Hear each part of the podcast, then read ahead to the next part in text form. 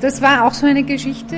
Ähm, äh, also ich war die, die einzige Politikerin mit Migrationshintergrund damals, die gesagt hat, warum soll ich den Integrationsbereich übernehmen, nur weil ich einen anderen, einen ausländischen Namen trage, sondern das sehe ich irgendwie als Beleidigung. Ja? Ich meine, ich habe auch andere Kompetenzen und will einfach nicht. Das ist für mich eine archaische Ansichtsweise und ich will das einfach durchbrechen. Gibt es eine Rüstungsindustrie in Österreich? Nein. Exportiert ihr Waffen? Wir exportieren keine Waffen. In Bezug auf die Türkei haben wir sogar ein Waffenembargo. Ja. Also was bräuchten wir auch? Mich wundert es eh, dass äh, das in Deutschland sowas überhaupt nicht gibt, ja. Findest du es gut, dass Österreich kein Mitglied der NATO ist? Ja, eigentlich schon.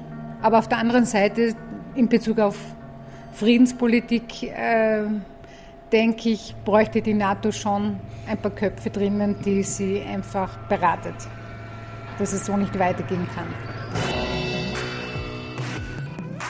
So, wir sind in Wien. Wo genau? Wir sind im siebten Bezirk, im Neubau. Ähm, und befinden uns im Café Kreuzberg. Wer bist du? Wer bist du? Ich bin die Berivan Aslan, äh, komme eigentlich aus Tirol und bin gerade in der Integrationsphase in Wien. Was heißt das genau? Äh, ja, Wien ist doch anders. Also die Menschen sind anders, äh, die Stadt ist anders. Äh, es ist halt alles anders wie in Tirol. Liebe Hörer, hier sind Thilo und Tyler. Jung und Naiv gibt es ja nur durch eure Unterstützung. Hier gibt es keine Werbung, höchstens für uns selbst. Aber wie ihr uns unterstützen könnt oder sogar Produzenten werdet, erfahrt ihr in der Podcast-Beschreibung. Zum Beispiel per PayPal oder Überweisung. Und jetzt geht's weiter. Jetzt reden wir hier mit dir, weil du eine Politikerin bist. Ja. Würdest du ihn als Politikerin bezeichnen? Du sitzt ja nicht mehr im Parlament. Ähm, ich muss ja nicht im Parlament sitzen, damit ich weiterhin politisch aktiv sein kann. Äh, insofern für mich gibt es keine Zeitspanne in meinem Leben, wo ich sagen kann, äh, ab dem 10. oder ab dem 20. Lebensjahr bin ich jetzt zur politischen Aktivistin geworden, sondern äh, ich war immer schon in der Politik drinnen und war immer schon engagiert eigentlich. Und du warst vier Jahre im Parlament. Genau, ich bin vier Jahre lang für die Grünen im Parlament gesessen und äh, es war für mich eine, eine wunderbare Erfahrung halt. Warum sitzen die Grünen jetzt nicht mehr im Parlament Österreichs? Ja, es gibt viele Gründe. Also ähm, auch der ganze Mainstream, dass äh, die Mehrheit der Bevölkerung sich vom Populismus einfach leiten lässt. Das hat damit zu tun, äh, dass äh, dass durch die Flüchtlingsbewegung ähm, sehr viele Menschen sich von grüner Politik, sich von linker Politik, sich von progressiver Politik abgewendet haben. Dazu haben natürlich auch die ganzen IS-Bombenanschläge auch dazu beigetragen, dass immer mehr Menschen äh, desorientiert waren, sich in unsicher waren und nicht ganz gen genau gewusst haben, äh, wie ihre Lebensqualität sich dann weiterentwickeln wird.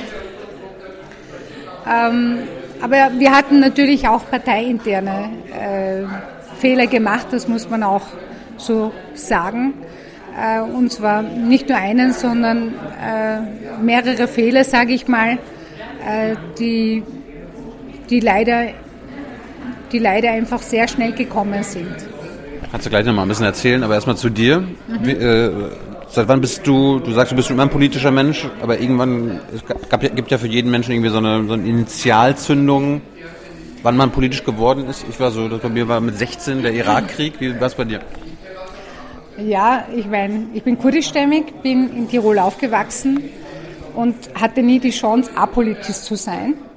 Also ich war schon ab der Geburt schon äh, die Migrantin, ja, die eben äh, mit Mehrfachdiskriminierung schon äh, umwühlt war, äh, weil sie auch noch Frau war, weil sie noch aus einem anderen Kulturkreis gekommen ist. Also ich hatte leider nie den Luxus, apolitisch zu sein, deswegen äh, war Politik in meinem Leben immer schon. Und ähm, auch während meiner Gymnasialzeit als Klassensprecherin ist es, ist es mir auch passiert, dass ich äh, in einer Schülerzeitung den Karl Marx damals, damals als Idol genannt habe und aufgrund dessen natürlich auf freundlich subtiler Weise dann von der Schule dann weggehen musste. Warum das? Ähm, ja, ich meine. Die falschen Idole. Nein, ich meine, ähm, als Jugendliche, die eben aus einer patriarchalen Gesellschaft kommt, die aus einer Migrantenfamilie kommt, die sich nach Gleichstellung, Gleichberechtigung und dieser wunderschönen Welt sehnt, habe ich damals das Kapital gelesen. Und ähm, die Ideen von Karl Marx haben mir sehr gut gefallen und ich habe dann den Karl Marx dann hingeschrieben als Idolmensch, als jemand, den ich weiterhin sozusagen äh, unterstützen will in, in, äh, in seiner Theorie. Ähm, ja, aber das heilige Land Tirol äh, lässt wenig Raum und Platz für kritische, linke, progressive Jugendliche. Ja, und ich habe dann in einer anderen Schule dann maturieren müssen. Wow. Gibt, gibt, gibt, es eigentlich Marxisten in, in Österreich? Gibt es eine, Linkspartei? Habt ihr sowas wie eine Linkspartei wie wir in Deutschland? Habt ihr nicht? Nein, linke Partei haben wir in Österreich nicht. Aber die Grünen haben natürlich diese linke Positionen immer wieder vertreten. Äh, also die Grüne Partei in Österreich, das ist, das war sozusagen eine Sammlung von ähm, liberal-bürgerlichen Menschen, linke Menschen, äh, liberal-demokratischer Menschen. Also es war sozusagen ein, ein Dachverband für, für progressive Kräfte, ja, die sich so zusammengewürfelt hat. Darum, darum bist du auch in die Partei gegangen. Gab es keine andere Partei, die dich irgendwie gejuckt hat? Also ich habe mit 20 schon gewusst, dass ich mit 30 in einer Partei aktiv sein will.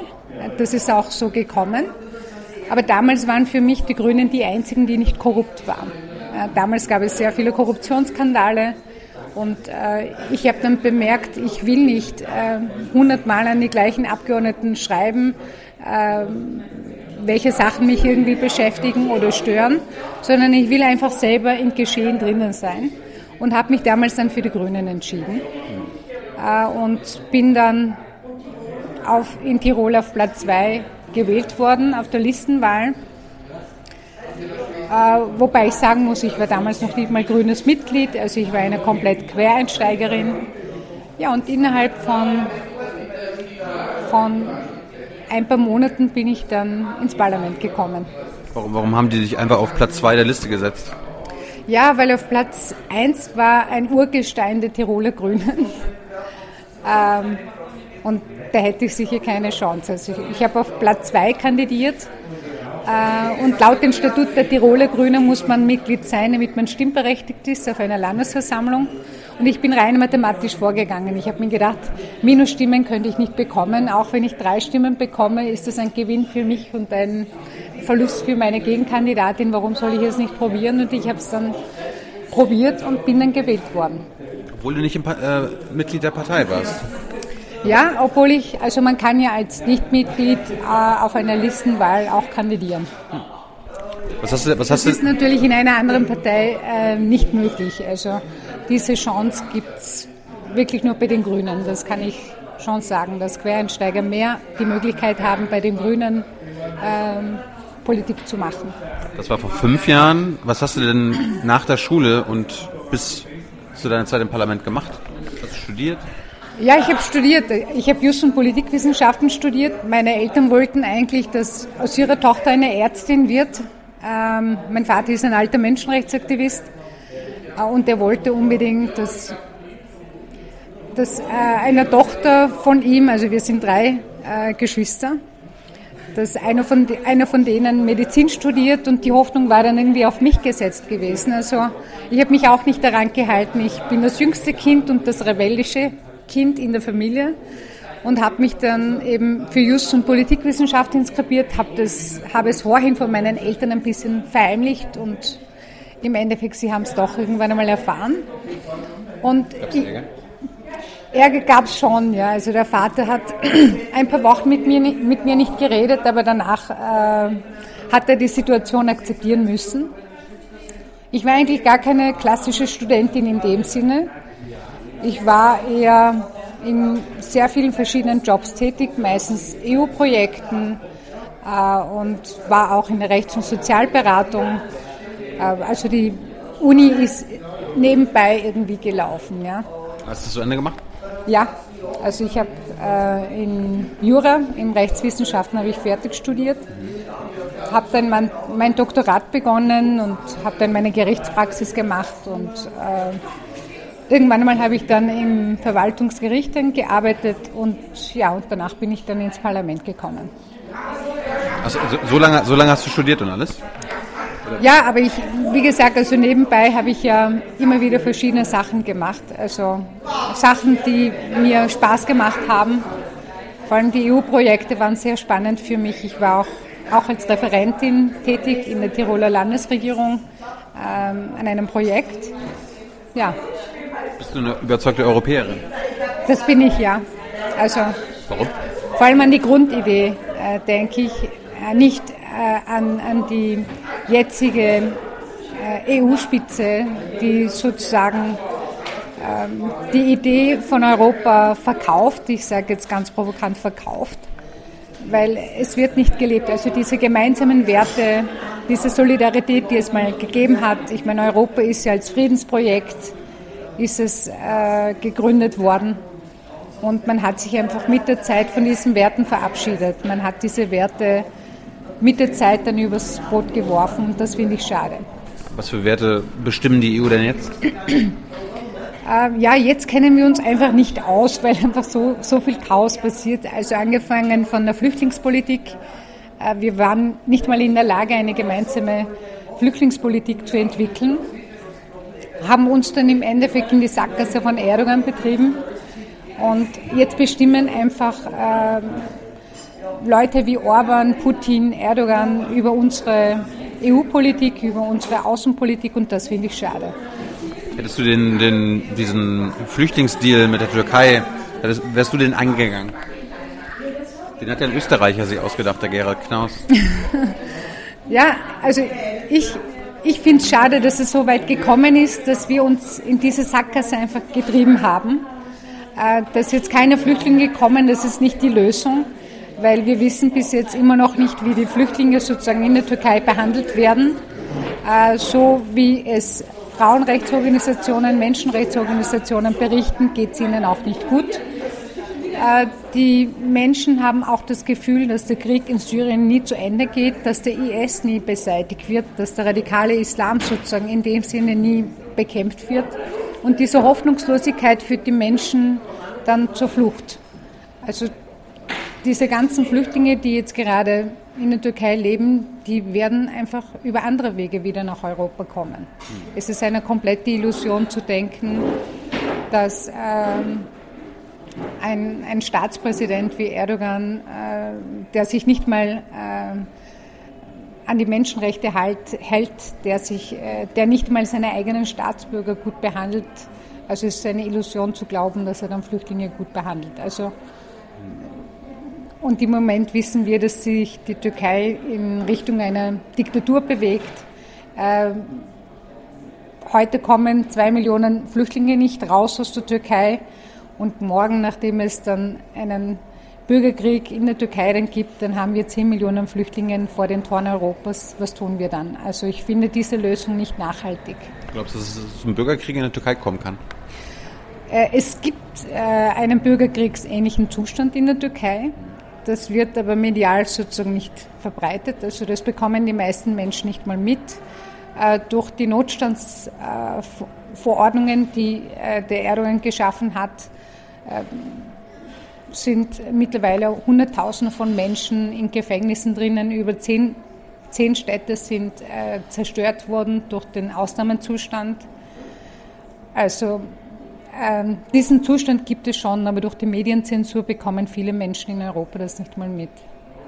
Jetzt hast du gesagt, dass dein Vater schon Menschenrechtsaktivist war. Hat dich das geprägt? Bist du auch zu einer Menschenrechtsaktivistin geworden? Nein, ich glaube, das war einfach die Biografie, die, die mich einfach zu dem gemacht hat, was ich heute bin. Ähm, Hast du immer noch die gleichen politischen Werte wie zu deiner Jugend? Es hat sich nicht viel geändert. Also ich bin immer noch äh, sehr rebellisch und sehr revolutionär. Ich verkrafte immer noch keine Ungerechtigkeiten. Ich glaube immer noch, dass wir eine enkeltaugliche Welt schaffen können. Ähm, und ich vermisse natürlich eine starke Friedensbewegung, äh, die es mal in den 70er gegeben hat. Ich weiß nicht, ob meine Generation das, das jemals schaffen wird. Aber Hoffnungslosigkeit bedeutet für mich Niederlage. Und ich war nie im Leben hoffnungslos. Also deswegen werde ich nie aufgeben, glaube ich. ich meine, das fragen wir uns in Deutschland auch mal, wo, wo, die, wo die ganzen, ich will nicht sagen Friedensdemos sind, aber die ganzen friedenswilligen jungen Leute, die auf die Straße gehen. Ist das in Österreich offenbar auch nicht anders? Wie erklärst du dir das? Ähm, ich glaube, wir, vor allem die Linke, die progressive Bewegungen, die es mal gegeben hat, äh, die war ja ganz anders organisiert gewesen.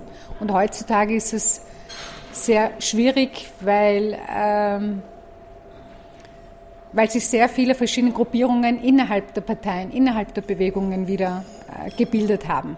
Und das erschwert natürlich diese, diese Solidarität. Also das erschwert nochmal diesen starken Zusammenschluss.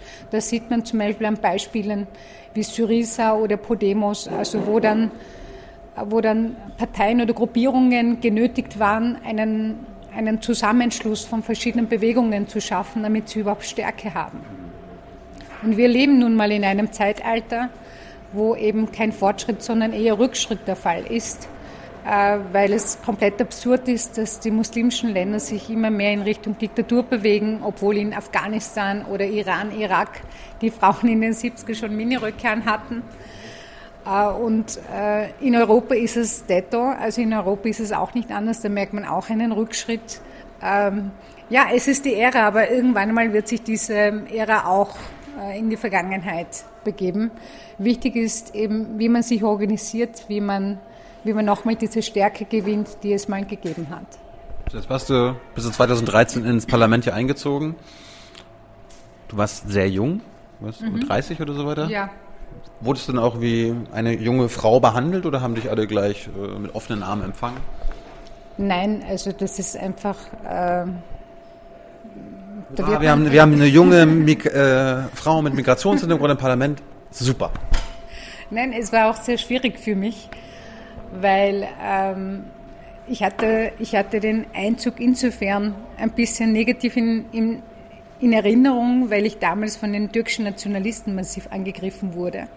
Sie wollten unbedingt, dass ich zurücktrete, dass ich äh, sozusagen meinen Wahlkampf nicht fortsetze, weil ich kurdischstämmig war.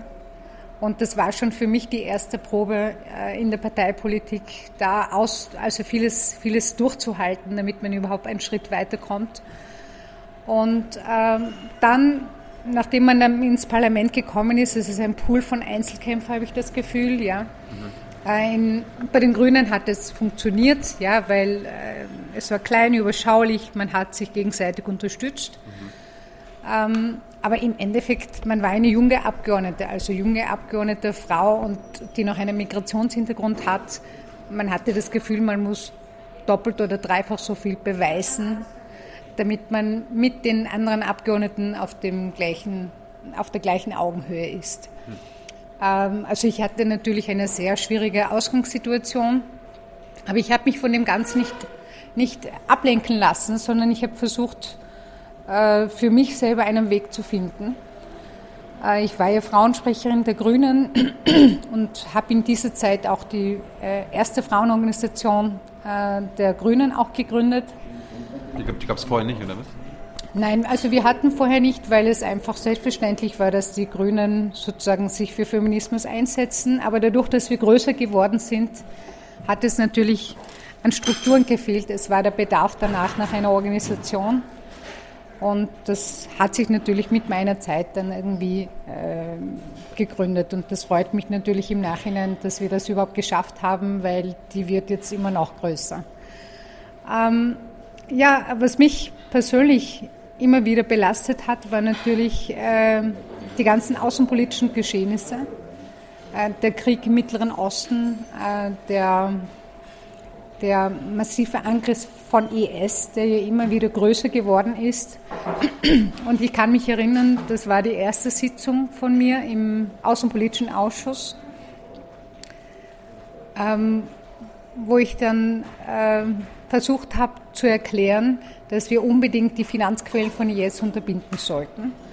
Denn wenn wir das nicht machen, äh, dass der IS irgendwann einmal auch europäische Städte angreifen wird. Und ähm, ja, und es gab, man hat dann irgendwie versucht, äh, meine These ins Lächerliche zu ziehen, halt diese junge Abgeordnete, die herkommt und erzählt uns was Außenpolitisches. Äh, die sind ja irgendwo da unten im Mittleren Osten. Warum soll der IS sich für Europa interessieren? Und es hat nicht mal lang gedauert. Dann war der Angriff auf Charlie Hebdo Büro. Dann war Paris, Brüssel etc. Ja, und dann sind sie hergekommen und haben dann gesagt, woher haben sie das gewusst? Und ich habe gesagt, naja, liegt wohl auf der Hand, man muss sich halt für, für Außenpolitik interessieren, man muss, man muss sich darum kümmern, äh, wie, wie Gruppen ticken, man muss die Zusammenhänge verstehen. Also es war nicht mal so leicht, obwohl es nicht mein Zuständigkeitsbereich war, habe ich immer wieder versucht, dass ich eben vertrauenswürdige Quellen dann finde, um dagegen vorzugehen. Jetzt haben wir 2018 sind deine Forderungen mittlerweile erfüllt worden von Österreich, von der EU? Nein, also ich glaube, wir haben sehr viele Versäumnisse. Ähm, Europa hat sich gedacht, eine militärische Lösung würde die IS beseitigen, aber das war nicht der Fall. Wir hätten auch eine politische Lösung gebraucht, indem wir ein Friedenskonzept in Syrien entwickeln. Das ist bis heute immer noch nicht der Fall.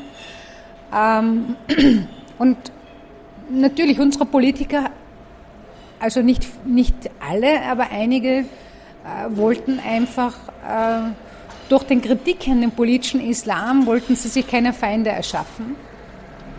Ähm, ich bin natürlich sehr weit gegangen mit meiner ganzen Kritik. Also insofern bin ich auch die, mittlerweile denke ich, auch die einzige österreichische Abgeordnete, äh, Politikerin, die äh, von jetzt überhaupt eine Morddrohung bekommen hat. Man muss einfach einen gewissen Preis zahlen, auch wenn es nicht so lustig klingt. Äh, aber viele haben diesen Schritt nicht gewagt, weil sie natürlich auch aus der muslimischen Community stimmen wollten mhm. und einfach sich neutral verhalten haben oder einfach teilnahmslos waren.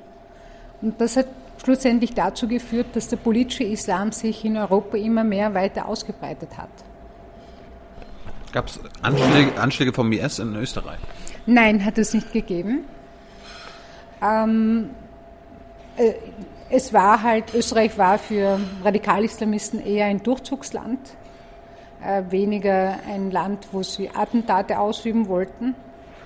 Also insofern bin ich froh, dass wir in Österreich äh, einen, einen Bombenanschlag oder einen Attentat nicht hatten. In Deutschland, ich weiß nicht, wie es in Österreich nennt, aber bei uns heißen Menschen, die potenziell Anschläge verüben könnten, Gefährder. Mhm. Äh, gibt es sowas auch in Österreich?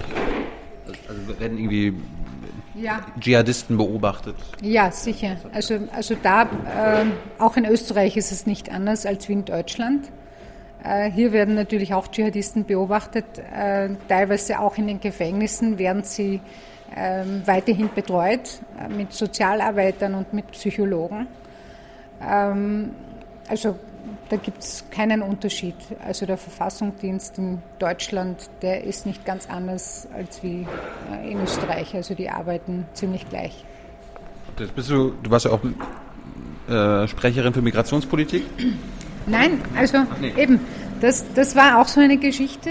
Ähm, äh, also ich war die, die einzige Politikerin mit Migrationshintergrund damals, die gesagt hat, warum soll ich den Integrationsbereich übernehmen, nur weil ich einen anderen, einen ausländischen Namen trage, sondern das sehe ich irgendwie als Beleidigung. Ja, ich meine, ich habe auch andere Kompetenzen und will einfach nicht. Das ist für mich eine archaische Ansichtsweise und ich will das einfach durchbrechen. Mhm. Und damit äh, war ich damals, jetzt hat sich das mittlerweile ein bisschen geändert, weil ich damals eben die erste Politikerin mit Migrationshintergrund, die halt nicht für den Integrationsbereich zuständig war. Also ich habe diesen Aufbruch dann geschafft ja. äh, und war dann zuständig für Gleichbehandlung und Konsumentenschutz, weil ich ja auch Juristin bin. Aber ich habe mich äh, in allen anderen Themen natürlich hineingemischt. Also ich war nicht unbedingt das bravste Kind der Familie. Das ist schön. Ja. Das ist, ist so gut. Äh, kurze Frage, weil du, weil du sagst, du bist, äh, hast kurdischen Hintergrund. Äh, in Deutschland ist die PKK verboten. Ist das in Österreich auch so?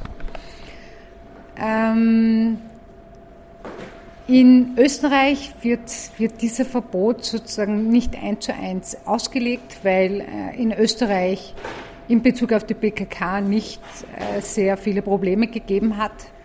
Ähm, also es werden weiterhin auf Demos PKK-Flaggen äh, benutzt. Also da gibt es, es ist, wird nicht so streng ausgelebt wie in Deutschland. Wie, wie würdest du die österreichische Außenpolitik beschreiben? Gibt es eine österreichische Außenpolitik?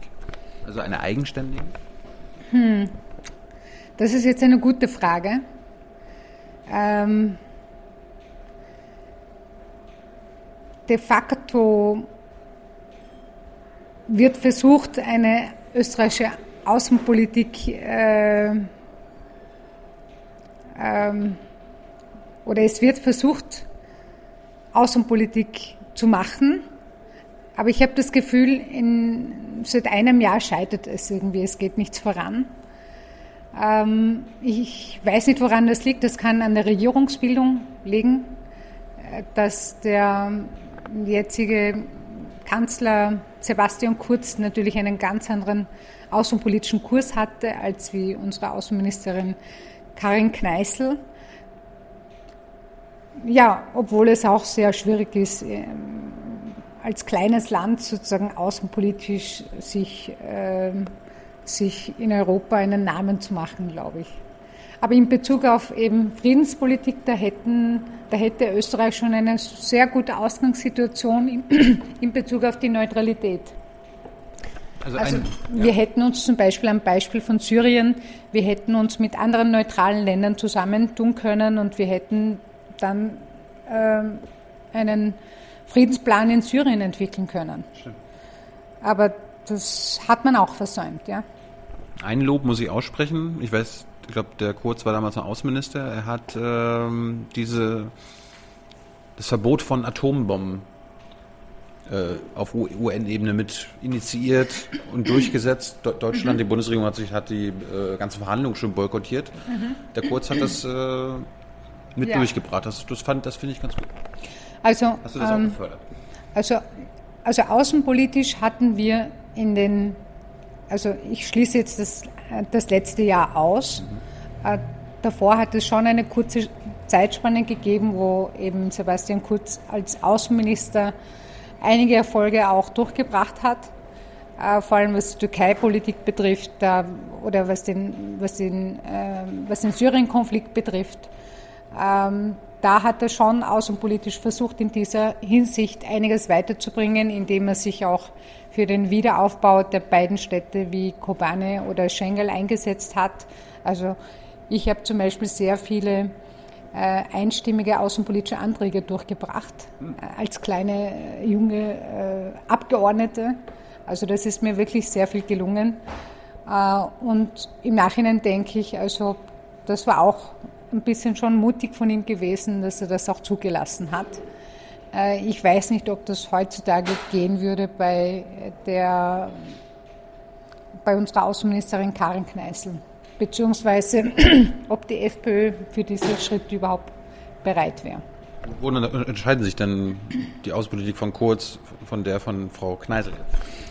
Ähm, ja, zum Beispiel Türkei-Politik. Ähm, mittlerweile habe ich das Gefühl, äh, dass dass unsere Außenministerin, Außenminister, dass unsere Außenministerin Kneißl mit dem türkischen Außenminister einen kompletten Kuschelkurs einfährt. Hm.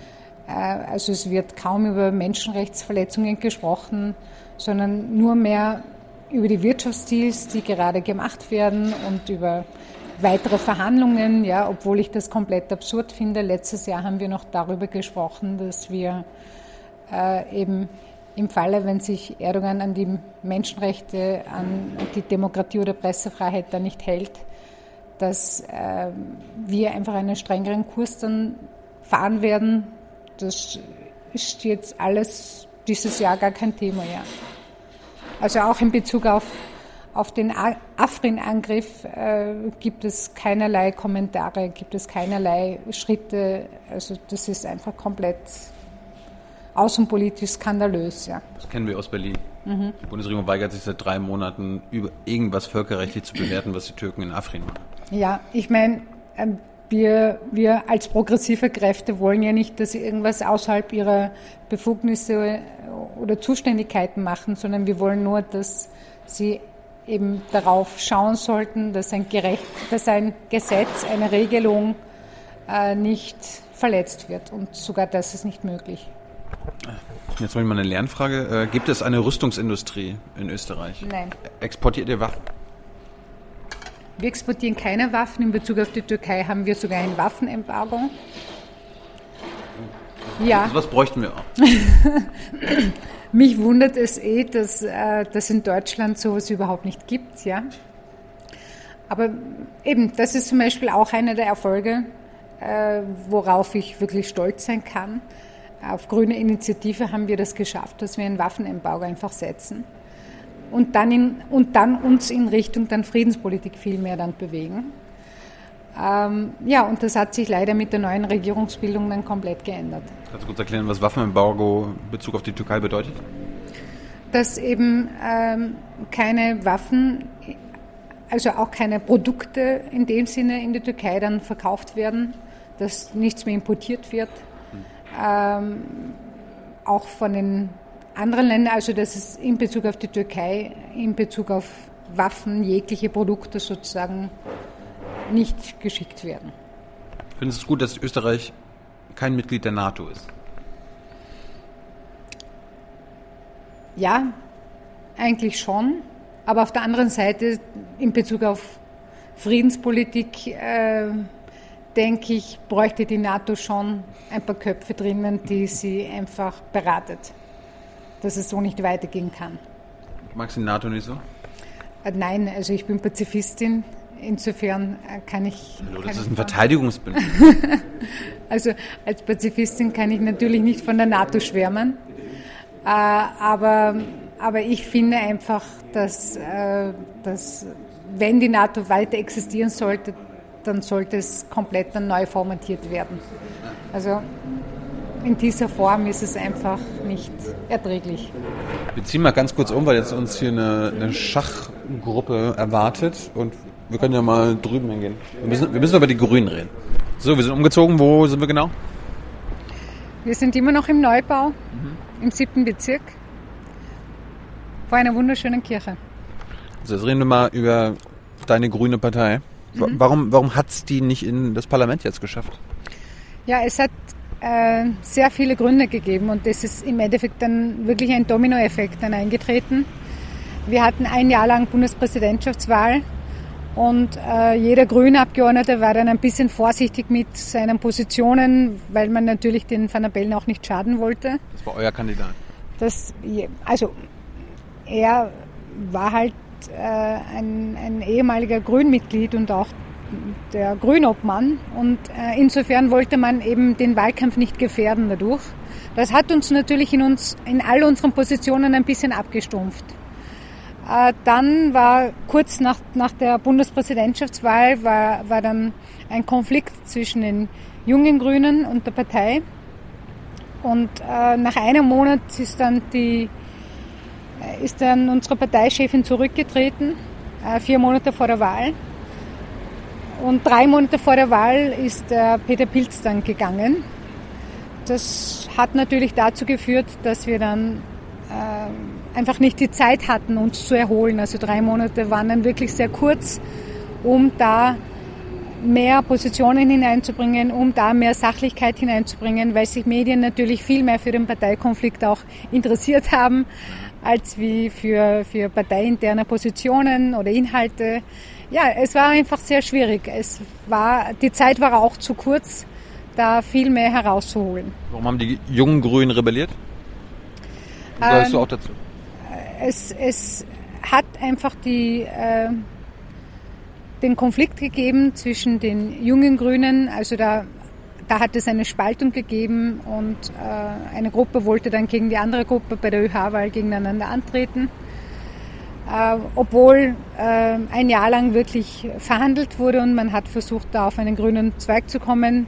Letztendlich äh, hat man es doch nicht irgendwie geschafft äh, und die Sache ist dann medial dann rausgegangen und es ist natürlich auch von anderen Parteien komplett dann äh, missbraucht geworden, dieser parteiinterner Konflikt. Aber worauf basierte der? Gab es inhaltliche Differenzen? Es gab natürlich auch inhaltliche Differenzen. Es gab auch äh, gewisse Personen, die natürlich äh, einen anderen Kurs dann einfahren wollten. Es, gibt, es gab eine Gruppe, die äh, mit der Führung nicht einverstanden war, mit der Führung der Grünen Parteispitze. Äh, ja, also die Summe aller hat uns äh, natürlich sehr schwer gemacht, da überhaupt zu einer Position zu kommen. Warum ist die grüne Vorsitzende vier Monate vor der Wahl zurückgetreten? Es war eine persönliche Entscheidung. Also sie war schon ermüdet gewesen. Sie äh, wollte einfach nicht und sie wollte einfach mehr, mehr Zeit mit ihrer Familie verbringen. Sie hat sich dann äh, dafür entschlossen, dass sie sozusagen sich aus der Politik dann komplett zurückzieht. Muss man auch so akzeptieren. Also wenn ein Mensch sagt, ich habe einfach die Lust nicht dafür und ich will einfach meine Lebenszeit für meine Familie oder für mein Privatleben äh, zur Verfügung stellen, dann muss man dann muss man es einfach so hinnehmen, wie es ist. Also Neuwahlen wurden aufgerufen und dann hat sie gesagt, okay, habe ich keine Zeit für. Ja, eigentlich, äh, ich habe es natürlich nicht von ihr gehört, aber ich habe es von anderen Kollegen gehört, dass sie schon äh, während der Bundespräsidentschaftswahl schon eigentlich machen wollte, aber sie einfach abgewartet hat, bis die Bundespräsidentschaftswahl vorbeigeht. Also ja, und vier Monate vor der Wahl, das ist dann sehr schwierig, da äh, jemanden zu finden, äh, die dann als Spitzenkandidatin sozusagen dann äh, den Wahlkampf führt, obwohl wir zwei kompetente und gute Frauen hatten, also die Ulrike Lunacek als Vizepräsidentin äh, des Europäischen Parlaments und als EU-Abgeordnete äh, die hatten wir als Spitzenkandidatin und als Bundessprecherin die Ingrid Philippe, die jetzige Landeshauptmannstellvertreterin in Tirol. Das waren zwei tolle Frauen, aber die Zeit war einfach zu kurz, äh, um der Bevölkerung sie, diese beiden Frauen bekannt zu machen, österreichweit. In ihren eigenen Bereichen waren sie schon bekannt, aber ja, die Zeit war einfach zu kurz. Wir hätten mehr Zeit gebraucht, weil wir haben immerhin mit nur zehn 10.000 Stimmen haben wir leider den Einzug verpasst. Und warum seid ihr denn noch Peter Pilz losgeworden? Ähm, ja, Peter Pilz war immer schon eine Partei in der Partei drinnen. also er war immer schon ein Einzelgänger. Äh, und äh, das war dann seine Entscheidung, dass er sozusagen ähm, eine eigene Liste, eine eigene Partei gründen wollte. Äh, und uns blieb dann nichts anderes übrig, als wie diese Entscheidung zu akzeptieren, obwohl es sehr schwierig war für uns dann, das nach außen hin zu kommunizieren, warum es überhaupt so weit gekommen ist. Ich hatte irgendwie nur gehört, er hat nicht den Listenplatz bekommen, den er ja, gerne hätte haben Hätte wollen. er auf einem weiteren Listenplatz kandidiert, dann wäre er sicher gewählt geworden. Äh, aber ich meine, Peter Pilz ist ja nicht irgendwer, sondern äh, er ist ein Gründungsmitglied der Grünen Österreich und er ist einer der bekanntesten und medialsten äh, Politikerinnen in, äh, Politiker in, in ganz Österreich. Insofern wäre das auch für uns medial sehr schwierig gewesen, auch diesbezüglich äh, Argumente hineinzubringen, warum der Peter Pilz jetzt gegangen ist. Er es aber geschafft, mit seiner Liste ins Parlament zu kommen, genau. aber ihr nicht. Genau, ja, das ist wie ein Hollywood-Film, ja, wo, wo wo jemand aus der Firma kündigt und dann keinen Bock hat, da dort weiterzuarbeiten und dann gründet er irgendwie seine eigene Firma und wird dann erfolgreich. Also das ist so äh, wie, wie ein richtiger Hollywood-Kitsch-Film. Ja. Heißt die denn auch Liste Pilz im Parlament? Weil er ist ja selbst auch wieder nicht da mit, mit, mit Ja, genau. Also es gibt mittlerweile eine Liste Pilz im österreichischen Parlament ohne Pilz. Ja. ja. Warum, warum ist das so? Äh, ja, weil es kurz nach der Wahl ähm, einige Fälle in Bezug auf die MeToo-Debatte gegeben hat. Er, äh, ihm wurde vorgeworfen, dass er mehrere Frauen sexuell belästigt äh, haben sollte. Äh, und, und daraufhin hat er sich zurückgezogen äh, für eine gewisse Zeit aus der Politik. Waren es Vorwürfe oder waren's, äh, konnten die belegt werden? Ähm, Ja, insofern, also darüber gab es sozusagen kein gerichtliches Verfahren. Aber es haben sich sehr viele Frauen gemeldet, die berichtet haben, dass sie eben von Peter Pilz dann belästigt worden sind. Äh, er hat es dann versucht zu negieren. Äh, de facto ist es zu keinem Gerichtsverhandlung gekommen, also es ist zu gar keiner Verhandlung gekommen. Insofern äh, weiß ich jetzt nicht, wie viel, wie viel von, von diesen Frauen wirklich recht hatten oder nicht. Äh, aber es ist sicher auch ein sehr schwieriger Fall dann gewesen, auch für ihn persönlich. Und das, deshalb war die Entscheidung, dass er halt sich für eine Zeitspanne aus der Politik zurückzieht. Und jetzt ist er, arbeitet er im Background für die Liste Pilz. Äh, und man weiß nicht, ob er überhaupt wieder in das österreichische Parlament dann einziehen wird oder nicht.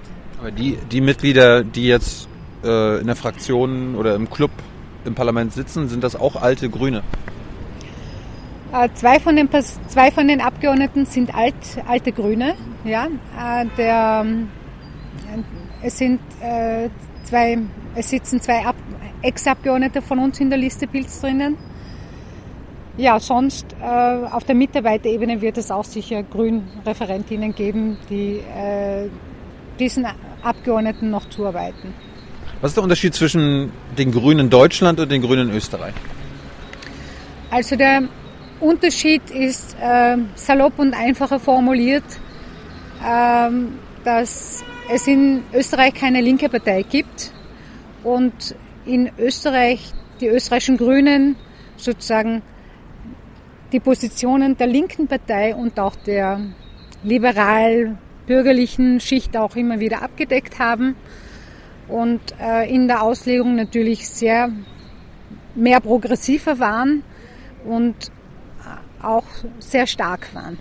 Also von neun Bundesländern waren wir in, in sechs Landesregierungen.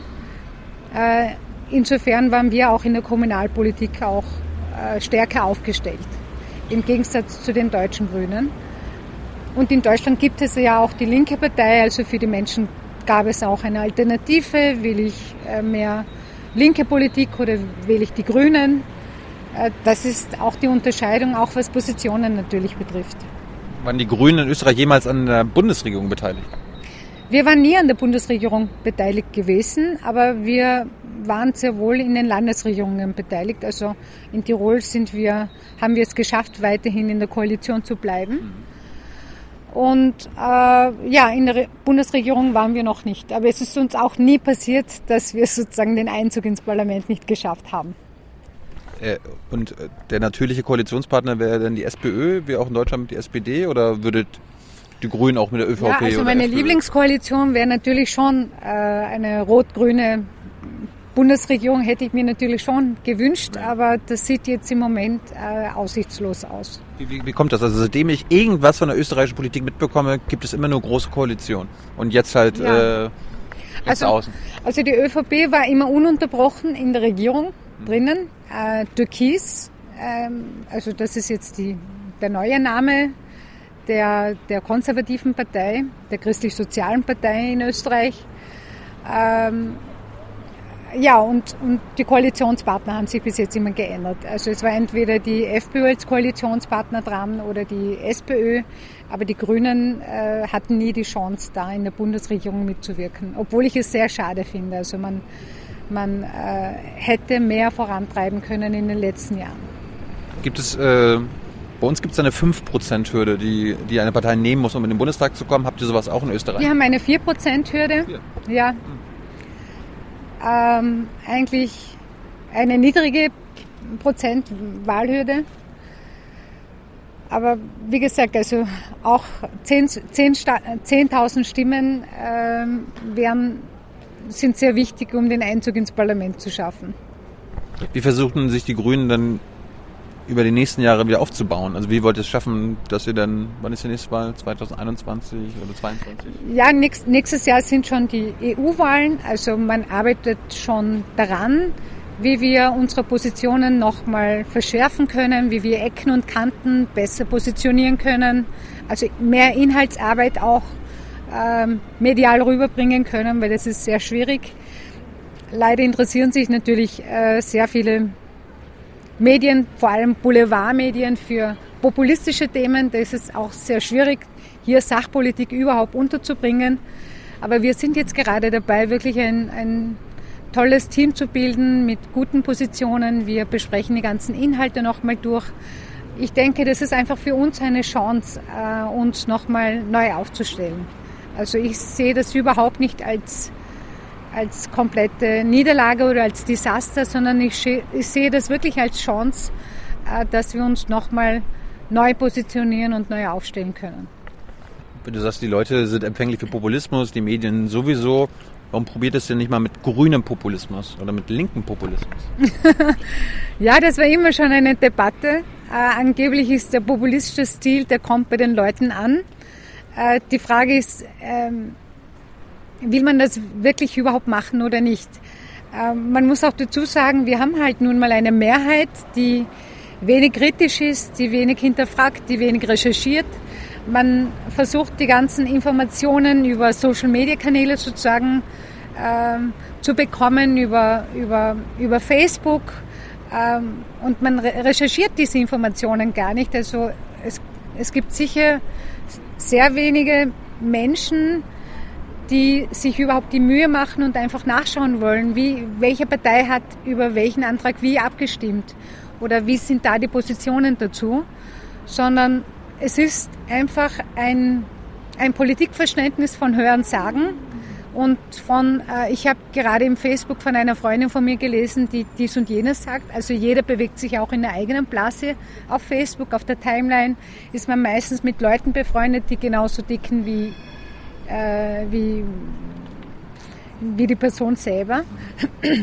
Insofern ist es hier äh, wirklich schwierig, da wieder diese, diese Aufklärung zu starten, diese kritische Gesellschaft überhaupt zu beleben, zu reanimieren. Also ihnen wieder den Mut zu geben, setzt kritisch und, und äh, ähm, schreit auf, wenn, wenn der Sozialstaat äh, komplett dann ausgehöhlt wird, äh, schaut auf die Pressefreiheit oder äh, achtet auf die Unabhängigkeit der Medien. Also diese Themen gehen dann verloren. Äh, und, und, und ich glaube, man müsste wieder an der politischen Bildung dann ansetzen. Und zwar verstärkt in den Schulen, auch verstärkt in den Bildungseinrichtungen, um eben wieder eine Generation zu schaffen, die äh, nicht einfach die Informationen so konsumiert, wie es ist. Ja. Das, das würde ja 10, 20, 30 Jahre dauern. Also und man muss hoffen, dass die, dass die Leute vielleicht wieder ein bisschen kompetenter werden oder auch kritischer oder selbst mal Recherche anstellen. Aber solange es so ist, dass die Leute für Populismus anfällig sind, warum gibt man ihnen dann nicht ein ja, ein Gegengift. Ich, ich, denke, ich denke, auch die Kommunikation ist sehr wichtig, oder? Wie, wie Menschen gegenüber bestimmter Positionen sich dann äußern. Angenommen, wir lesen ja immer wieder irgendwelche Geschichten auf, auf, auf Social Media, wo Menschen dann berichten, ja, ich war heute im Bus und im Bus äh, ist eine Muslimin angegriffen worden und ähm, das habe ich irgendwie total daneben gefunden und äh, ich bin ja selber kein Rassist und hätte sowas nicht gemacht. Und wichtig ist hier einfach die Botschaft zu vermitteln, naja, nur, nur kein Rassist zu sein ist zu wenig, ja. Also man muss dann reagieren. Also diese Zivilcourage, äh, die Leute brauchen einfach, ähm, einfach Methoden und Strategien, dass sie eben äh, ihre Reaktionen auch gewissermaßen auch zeigen können, dass sie auch stark dagegen kontern können. Äh, und ich glaube, da fehlt es einfach. Da muss man mehr dran arbeiten. Auch wenn es zehn Jahre dauert, äh, man muss da einen Weg finden, um diese kritische Gesellschaft sozusagen zu wiederbeleben. Für welche Themen wäre denn grüner Populismus geeignet? Also wo, wo würdest du sagen, da könnten wir populistisch sein? Also auf jeden Fall, auf jeden Fall denke ich bei, bei Umweltthemen, bei Menschenrechtsthemen, bei gesellschaftlichen Themen, also da, da würde ich schon einfach äh, auch den populistischen Stil auch anwenden hm. und dann sagen, nein, so geht das nicht. Also was Waffenembargos betrifft, äh, was, ähm, ähm, was die Situation der, der Asylwerber betrifft, äh, was die Pressefreiheit außerhalb unserer Grenzen betrifft. Äh, also da würde der populistische Stil schon, schon irgendwie dann nützen. Auch was die Globalisierungskritik natürlich betrifft weil wir leben nun mal in einer sehr globalen Welt Und ähm, viele Sachen, viele Kriege passieren ja nicht so, sondern das haben wir auch, also als westliche Länder, als europäische Staaten tragen wir da ja Mitverantwortung. Und genau solche Themen äh, können natürlich schon äh, sehr offen und klar angesprochen werden. Was für Umweltprobleme gibt es in Österreich? Also wo, wo würden die Grünen sagen, das muss sich jetzt hier in der Umweltpolitik ändern? Ja, also. Habt ihr Atomkraftwerke? also, also Umweltthemen, wir, wir sind eigentlich äh, die, die einzigen, die überhaupt noch für Umweltthemen stehen. Hm. Und ähm, an der derzeitigen Situation merkt man einfach, dadurch, dass die Grünen jetzt nicht im Parlament sitzen, werden auch keine Umweltthemen überhaupt besprochen oder thematisiert. Und, ähm, hat, hat Österreich dem Pariser Klimaabkommen zugestimmt? Ja, wir haben den zwar zugestimmt, aber wir halten uns nicht an der Umsetzung der ganzen Sache. Also insofern, ähm, äh, wir, wir haben einfach ein Problem des Tuns. Äh, und der Folge bestehen ja halt besteht ja aus, aus, aus drei Buchstaben, wenn man das wirklich tut. Ja?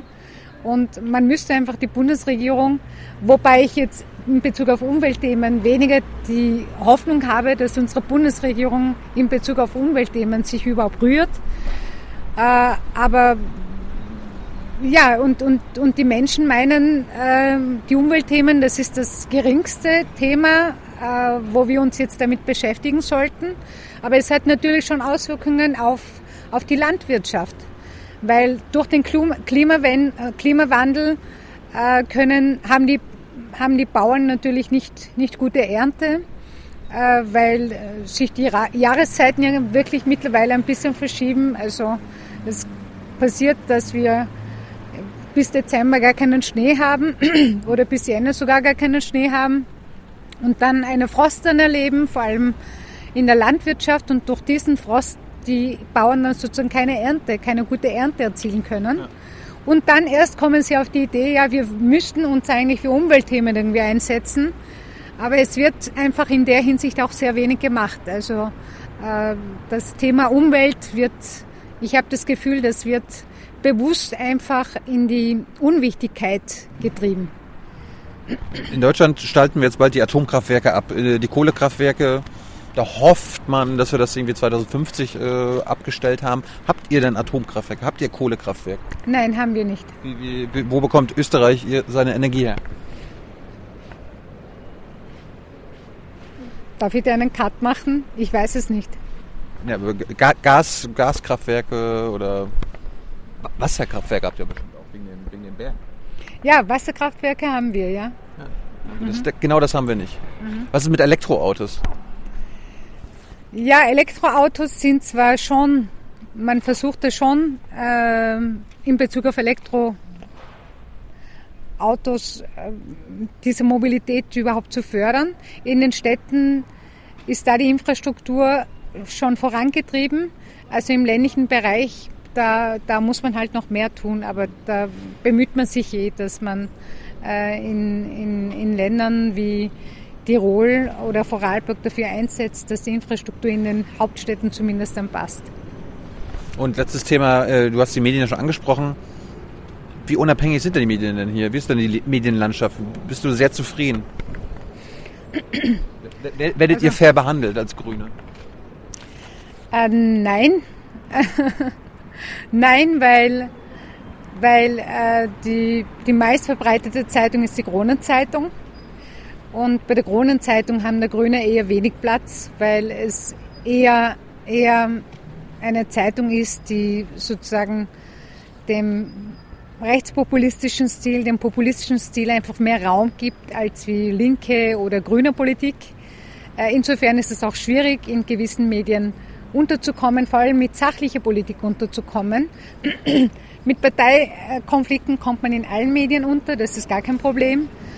Aber eben man merkt eben auch bei der, bei der neuen Regierung, dass da immer wieder versucht wird, äh, gewisse Medienkanäle werden natürlich immer wieder, jetzt nicht direkt, aber auf indirekte Weise werden sie halt mundtot gemacht.